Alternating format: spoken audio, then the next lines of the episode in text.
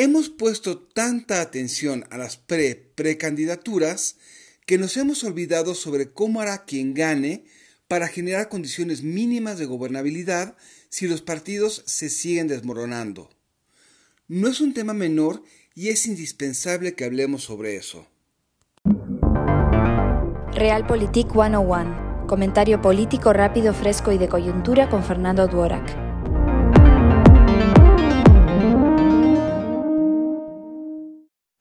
Por más que nos hartemos de los partidos, solo a través de estos se puede articular la gobernabilidad en una democracia.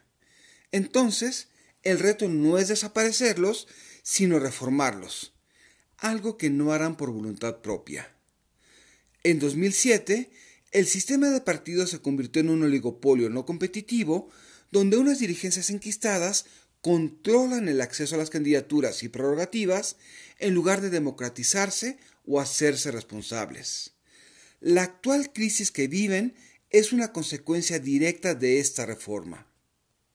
Algunos, como el PRD y al parecer el PRI, han decidido dejarse morir mientras un grupo mantenga el control sobre los recursos en lo que bajan al 3% del voto. Al parecer, el PAN está cómodo siguiendo esta misma ruta en lugar de reconfigurarse. Esto tiene una lógica. Entre menos espacios de poder, mayor lucha interna por espacios seguros, lo cual lleva también a deserciones. Por ello, apuestan por un liderazgo disruptivo que les atraiga votos, mientras dirigencias que perdieron en 2018 siguen medrando y evitando la autocrítica. Si bien Movimiento Ciudadano ha ganado espacios desde las localidades, ¿qué tanto puede crecer si sigue bajo el control de una persona, dificultando su plena institucionalización? Bajo esta óptica, las escaramuzas por Social Galvez parecen más pugnas de poder internas que el interés por una pre-precandidatura. Morena depende de una persona como eje de gobernabilidad.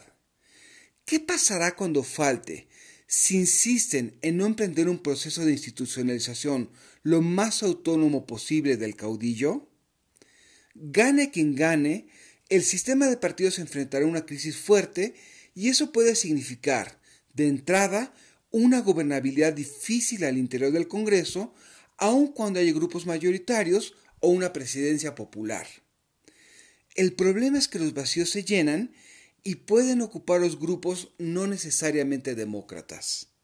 Soy Fernando Duorak y esto es Realpolitik 101. Hasta la próxima. Sigue a Fernando Duorak en Twitter y en Facebook. Visita fernandoduorak.com para más información y análisis político.